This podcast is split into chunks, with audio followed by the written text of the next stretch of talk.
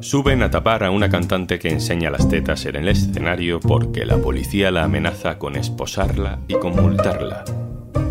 La señalan, la juzgan y se sienten con valor para hacerlo, aunque la ley no les dé la razón. Porque el clima político lo favorece.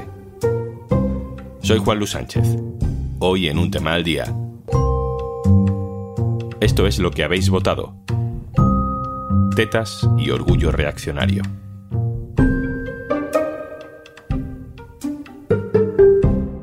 Una cosa antes de empezar. Hola, hola, soy Juanjo de Podimo. Cómo me gusta venir por aquí a recomendarte cositas. Pero oye, que si por lo que sea no me quieres escuchar a mí, en Podimo puedes escuchar un tema al día sin interrupciones. Entra en podimo.es barra al día, que ahí tienes 60 días gratis. Fiestas del Orgullo LGTBI, Murcia, 2023. Es la cantante Rocío Saiz. Se ha quitado la camiseta en una canción y tiene el pecho al aire. Una de las organizadoras del concierto sube al escenario e intenta taparla. La tapa, y la cosa empieza a parecer muy distópica porque la tapa con una bandera LGTBI. Se celebra el orgullo en Murcia con fiestas y conciertos. Alguien ha decidido que las tetas son una línea roja. El público abuchea. Rocío Saiz hace el mismo gesto en todos sus conciertos desde hace 10 años. Es un gesto reivindicativo, como el de Rigoberta Bandini en Ay Mamá, pero con menos fama, en espacios más pequeños y por tanto más expuesta a las decisiones de un señor que pasaba por allí. En este caso ese señor era un agente de policía local que le dijo a Rocío que o se ponía la camiseta o se iba esposada. La cantante dice que el policía añadió, esto es lo que habéis votado.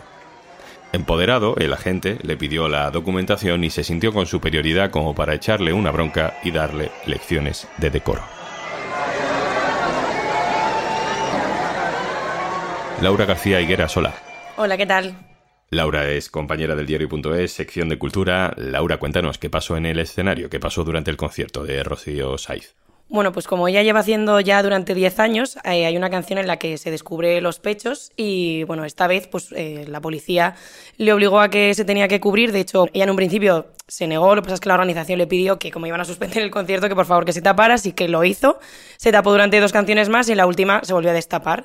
Ya fuera del escenario, le esperaban agentes dentro de su camerino, tuvo que aguantar que uno de ellos le dijera que lo que había pasado era vergonzoso, ella insistió en que lo que estaba haciendo no era ilegal, que sobre todo un poco la reivindicación de si lo hubiera hecho un hombre no le estaríais aquí diciendo absolutamente nada, pero al final ella tuvo que cubrirse y no poder actuar como quería.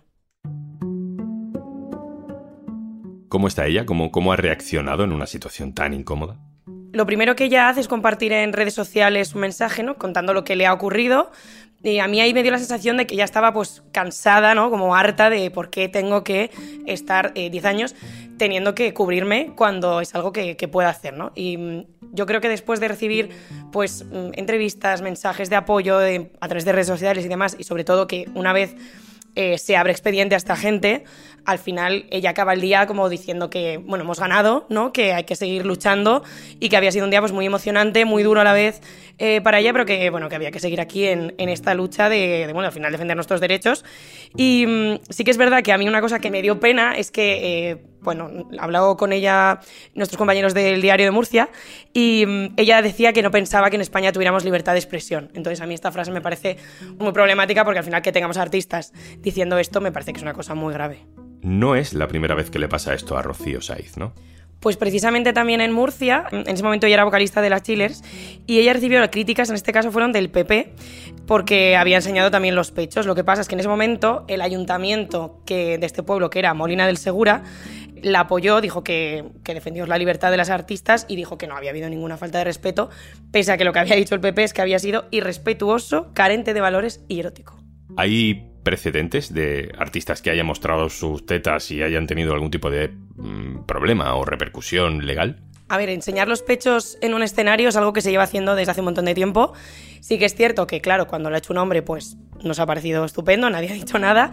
Y ha habido muchas mujeres que sí que lo han hecho, desde Madonna a Miley Cyrus, Pussy Riot, Courtney Love, Rigoberta Bandini lo ha estado haciendo en su última gira, que va a ser un momento como muy emocionante porque estaba cantando su ay mamá, ¿no? El, no sé por qué dan tanto miedo nuestras tetas, se descubrían y, y, bueno, no ha pasado nada. Sí que es verdad que uno de los casos más sonados fue cuando, bueno, a Janet Jackson se le salió el pecho de la cazuela en la Super Bowl de 2004 que eh, sí que ahí eh, esto tuvo mucha repercusión porque tiene hasta su propia entrada a la Wikipedia y se abrió un debate que se calificó como el Pezón Gate. Yendo al meollo de la cuestión, Laura, esto está amparado, amparadísimo por la libertad de expresión y de hecho la policía de Murcia ha tenido que abrir una investigación a ver qué ha pasado exactamente y admite el error. Sí, o sea, que una persona enseñe sus pechos encima de un escenario es una cosa absolutamente legal, que no vulnera ningún derecho. A mí lo que me parece preocupante de lo que ha ocurrido es que al final estamos hablando de que esto ocurre por un debate que viene como de muy atrás, ¿no? Que al final es como el cuerpo femenino está censurado por una visión patriarcal. O sea, porque el cuerpo de una mujer no tiene por qué ser sexual, es la mirada que se impone sobre él la que hace que lo sea, ¿no? Y también creo que este caso en concreto tiene que servir ya no solo para hablar de lo que le ha ocurrido a Rocío, sino a otras tantas y sobre todo que se entienda que el cuerpo de la mujer, ya sea en el ámbito público o el privado, le pertenece a la mujer y que no tiene por qué ser reprendida, ya lo tenga más descubierto, menos descubierto descubierto, eh, vamos, que puede hacer lo que le dé la gana. Sobre la investigación interna, el caso al final es tan evidente que la policía local ha emitido un comunicado oficial en el que dicen que este agente actuó por su cuenta, dicen que su actuación no fue correcta y que de hecho es que ni siquiera informó a la cadena de mando de lo que iba a hacer. Eh, han dejado claro que han abierto un expediente disciplinario a este inspector y han aprovechado para disculparse públicamente con Rocío Saiz. Laura García Higueras, compañera del diario.es. Un abrazo, gracias. Muchas gracias. Decía Laura que Rocío Saiz no debería haber sido reprendida, pero lo fue. Lo fue y además con argumentos legales, con argumentos jurídicos, retorcidos, sí, pero a la mano de cualquier agente de policía. Andrés Boix, hola. Hola, ¿qué tal? ¿Cómo va todo? Andrés Boix es profesor de Derecho Público de la Universidad de Valencia. Vamos a consultar contigo frases que le dijo la policía a Rocío. Eh, la acusaron de alterar el orden público porque se había quitado la camiseta dos veces y que estaba delante de niños y por tanto alteración del orden público. ¿Esto tiene sentido legal? Eh, ¿Lo que hizo Rocío fue una exhibición obscena, como le dijeron, ante menores? A mí me parece muy manifiesto que no, porque en la vida hay unos usos y unos códigos sociales.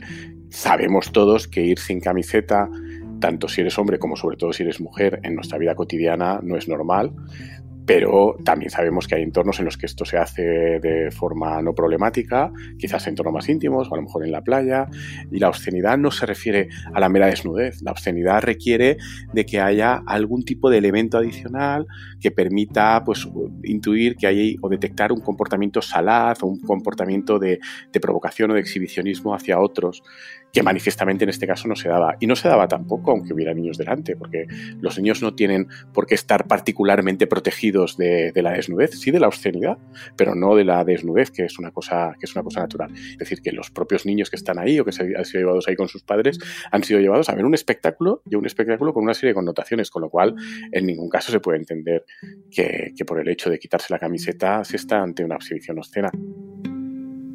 Rocío también cuenta que tuvo esta conversación con el agente. Ella dijo, si fuese un hombre me estarías denunciando y la respuesta fue, no, porque si lo hace un hombre no es ilegal.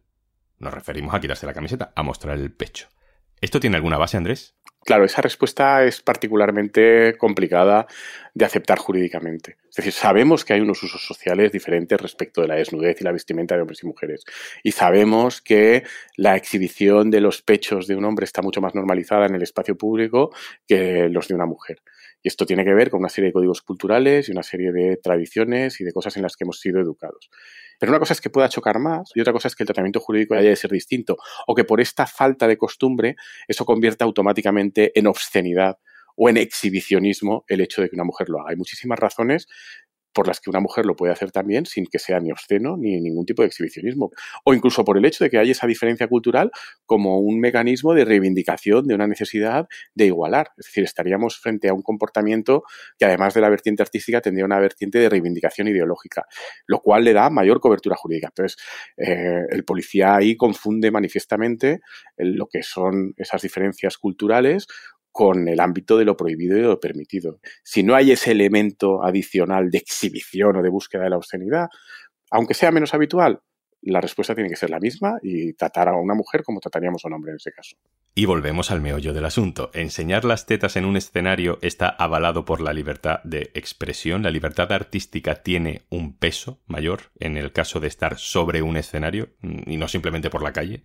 Claro, es que esta situación que se ha producido en Murcia es particularmente ridícula, es decir, la libertad de expresión o la libertad personal de uno, eh, cómo quiere vestirse, cómo quiere deambular, tienen una serie de límites y en ocasiones se pueden imponer, pero hay otros derechos fundamentales que cuando digamos, se coordinan con este derecho, lo refuerzan más si cabe. Uno es la libertad ideológica y la segunda es la libertad artística, que está también reconocida junto a la libertad de expresión en el artículo 20 de la Constitución y que nos dice que cuando estamos frente a obras de arte, frente a manifestaciones que tienen el objetivo de llamar a nuestra conciencia por la vía en la que lo hace el arte, hay que protegerlas especialmente porque entendemos también que es un bien especialmente protegido y el ordenamiento jurídico las protege especialmente.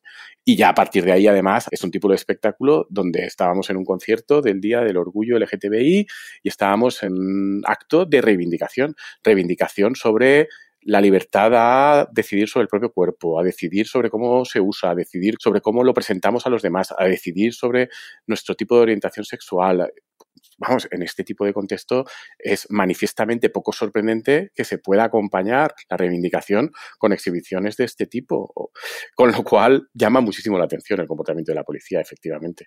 Creo que también es importante ante este tipo de situaciones reflexionar sobre que la libertad de expresión la defendemos todos y esto no significa que uno tenga que tener comportamientos heroicos, pero sí que me llama la atención el que los organizadores del concierto, el que mucha otra gente que hubiera allí, ante lo que es una manifiesta barbaridad, un manifiesto exceso por parte de la policía, no arroparan a la cantante. Pues quizás en ocasiones también no está de más el que mostremos algo más de resistencia, porque al policía seguro que de una manera u otra le van a sancionar. Y bien está, porque lo hizo mal, porque se equivocó y gravemente. Pero también un poco como sociedad hemos de pensar que, en ocasiones eh, también nos equivocamos y permanecemos pasivos cuando vemos, presenciamos algo así. Andrés Boix, profesor de Derecho Público de la Universidad de Valencia, muchas gracias. Muchísimas gracias a vosotros. Y antes de marcharnos... Supongo que ya sabes que Podimo es una app de podcast, pero ¿sabías que a veces esos podcasts se convierten en un espectáculo en vivo? Y también puedes escucharlos como episodios especiales en nuestra app. Tienes 60 días gratis en podimo.es barra al día. Esto es un tema al día, el podcast del diario.es. Si te gusta lo que hacemos, necesitamos tu apoyo. Hazte socio, hazte socia en el diario.es barra socio. Este podcast lo producen Carmen Ibáñez, Marcos García Santonja e Izaskun Pérez. El montaje es de Pedro Nogales. Yo soy Juan Luis Sánchez. Mañana, otro tema.